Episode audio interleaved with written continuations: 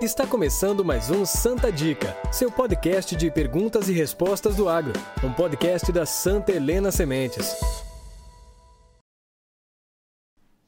Olá para todos os nossos ouvintes e espectadores, sejam bem-vindos ao Santa Dica, seu podcast de perguntas e respostas do agro. Eu sou José Afonso e vamos começar nosso podcast que terá como tema a qualidade de sementes de milho e sorgo. Para isso, hoje temos aqui conosco Vanice Silva, que é engenheira agrônoma, formada pela Universidade Federal de Lavras, com mestrado e doutorado pela mesma instituição. Já atuou como gerente da qualidade de sementes e também como responsável técnica de laboratório de qualidade de sementes e atualmente é consultora e auditora nesse setor. Bem-vinda, Vanice. Tudo bem? Tudo bem, José Afonso. Boa tarde. É, obrigado, Santa Helena Sementes, pelo convite. Vanice, é, todos nós do agronegócio temos a noção de que precisamos de sementes de qualidade para se obter uma boa lavoura e que o uso de uma semente duvidosa, sem a garantia de qualidade, coloca em risco toda uma safra. Mesmo quando falamos em sementes com qualidade, a que tipo de qualidade estamos nos referindo? Bom, é, quando nós falamos que uma semente possui qualidade, ela não possui apenas germinação e vigor. Germinação e vigor são um dos atributos da, da questão da qualidade fisiológica da semente.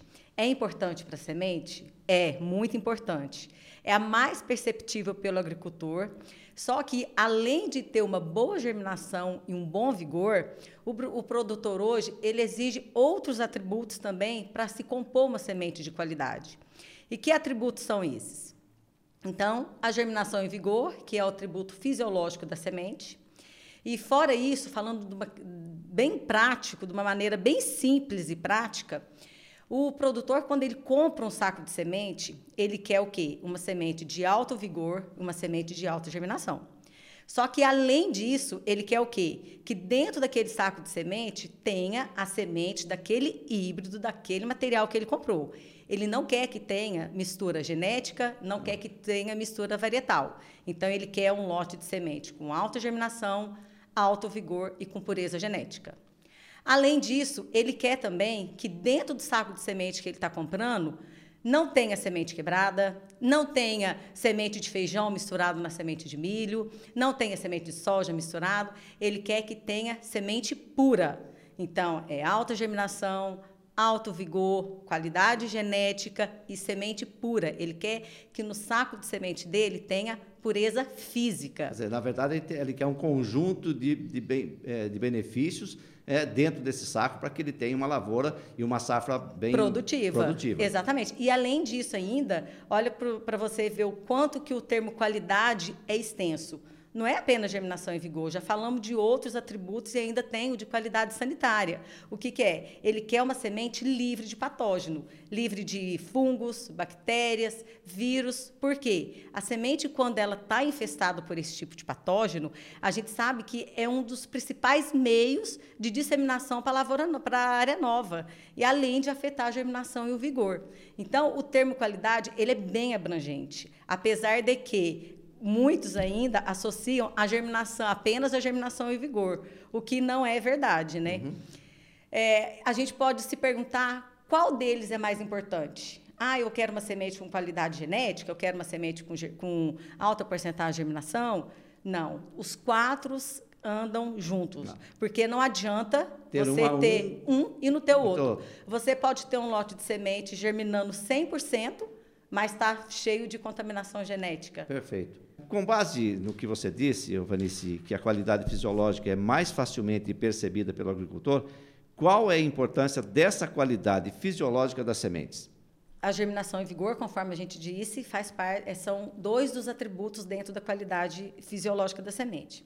Só que antes de falar das vantagens de se ter uma alta germinação e um alto vigor, eu, eu ainda acho importante conceituar esses dois termos, porque ainda muito se confunde germinação e vigor.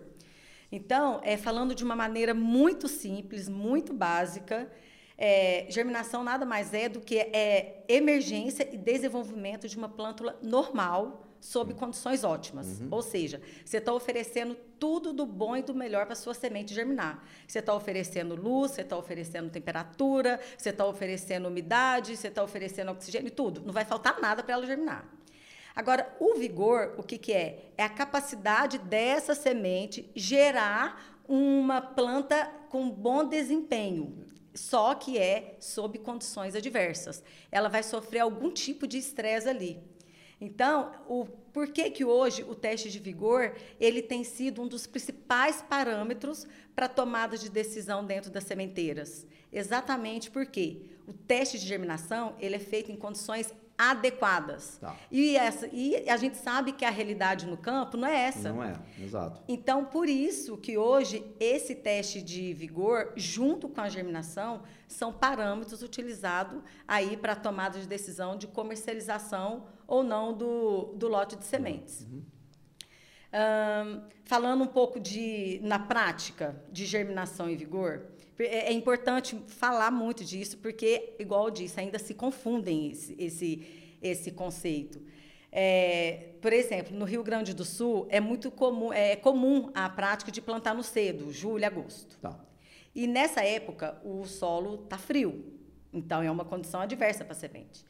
Então, é, nessas condições, a semente pode demorar até 10 dias para germinar. germinar. Então, pensa, a semente está ali. Ela fica mais dormente. No né? frio, esperando.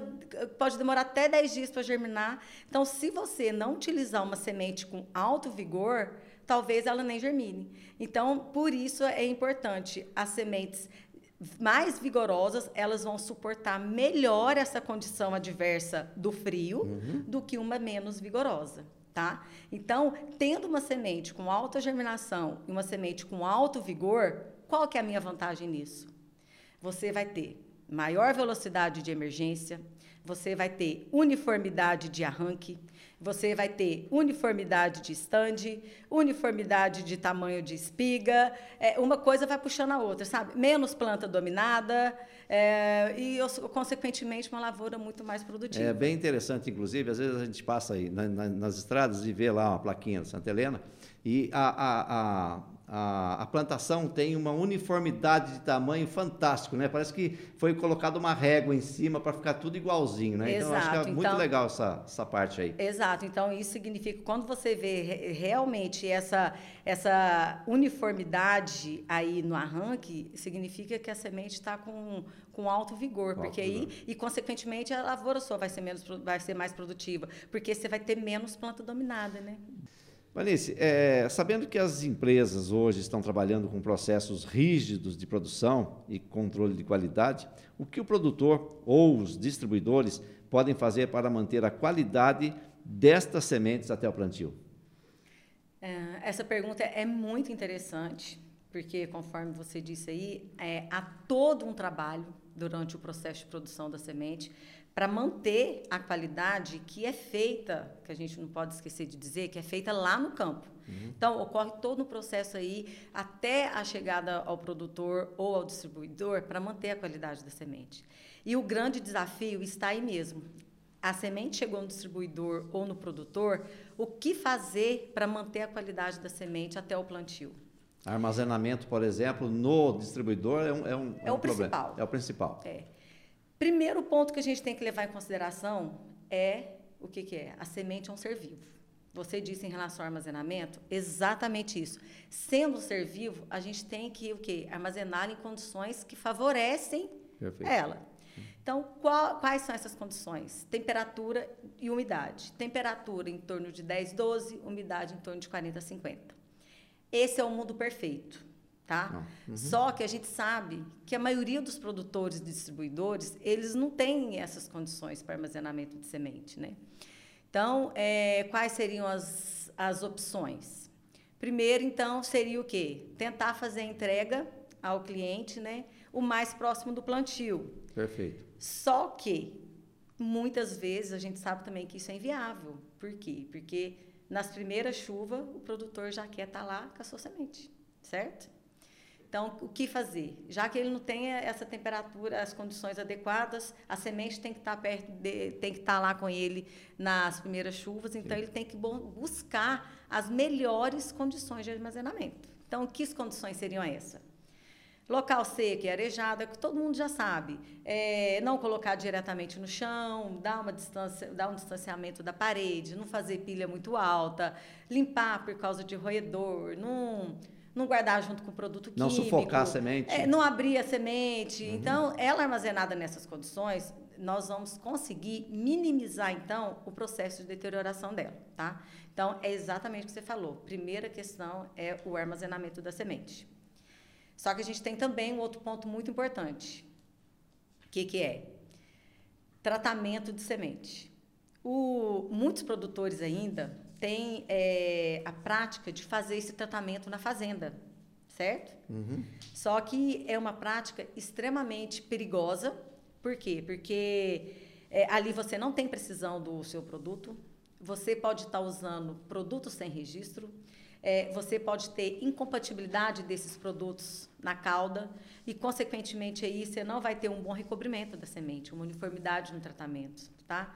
Ao contrário do tratamento industrial. O tratamento industrial, você, a, as sementeiras tratam as sementes em máquinas extremamente modernas e manipuladas por pessoas que tiveram treinamento para estar tá fazendo aquilo, sabe? Então, há, uma precisão aí no, no recobrimento e revestimento da semente, tá?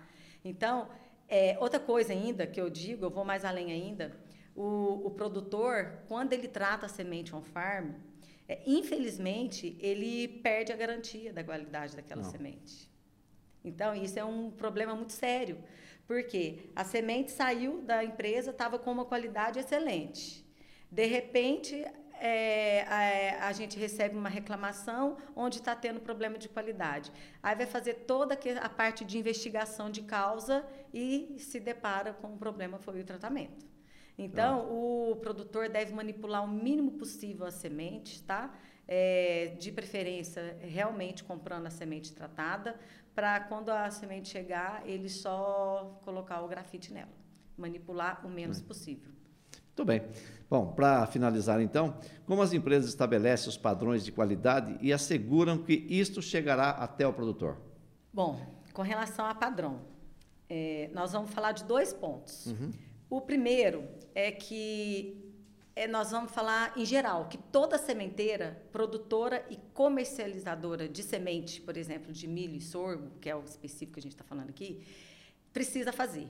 Então, é, é estabelecido pelo Ministério da Agricultura, em normativas, é, padrões, quais tipos de análise eu sou, eu como produtor e comercializadora de semente, eu sou obrigada a fazer e qual é o padrão mínimo para que eu possa estar tá vendendo essa semente. Uhum. Então, isso toda sementeira faz. Então, no caso da semente de milho, por exemplo, é, o padrão para comercialização de semente de milho é 85% de germinação. Aí entra o segundo ponto. Por quê? Qual produtor hoje quer uma semente de milho com 85% de germinação? Nenhum. Hum. Nenhum. Não, não, tem, não tem produtor que aceita uma semente com 85% de germinação de milho. Por quê? Porque eles estão cada vez mais exigentes. E, além disso, existe a competitividade de mercado entre as empresas. Uhum. E aí entra o segundo ponto, que é o controle interno de qualidade das empresas, onde cada sementeira estabelece quais análises, quais tipos de testes de vigor vai fazer, qual é o meu padrão mínimo de comercialização. Por quê? Porque não existe um padrão estabelecido pelo Ministério, um padrão de vigor. Então, eu como empresa A, eu vou estabelecer que o meu padrão é 95, você como empresa B 93 e assim por diante. Então, as sementeiras, elas têm trabalhado durante todo aí o processo de produção, especificamente da semente Santa Helena, que é um que eu conheço pessoalmente uhum. o controle interno de qualidade da semente Santa Helena. É, a, a, equipe faz todo, um, faz todo um trabalho aí durante todo o processo de produção, que vai desde a questão de rastreabilidade até a questão de coleta de amostras durante o processo de produção para estar tá checando e monitorando a qualidade da semente, tá? É um trabalho constante, na verdade. É um desde trabalho que, constante. Desde que se é, é, vai se tratar a semente até a, a, a, basicamente a colheita.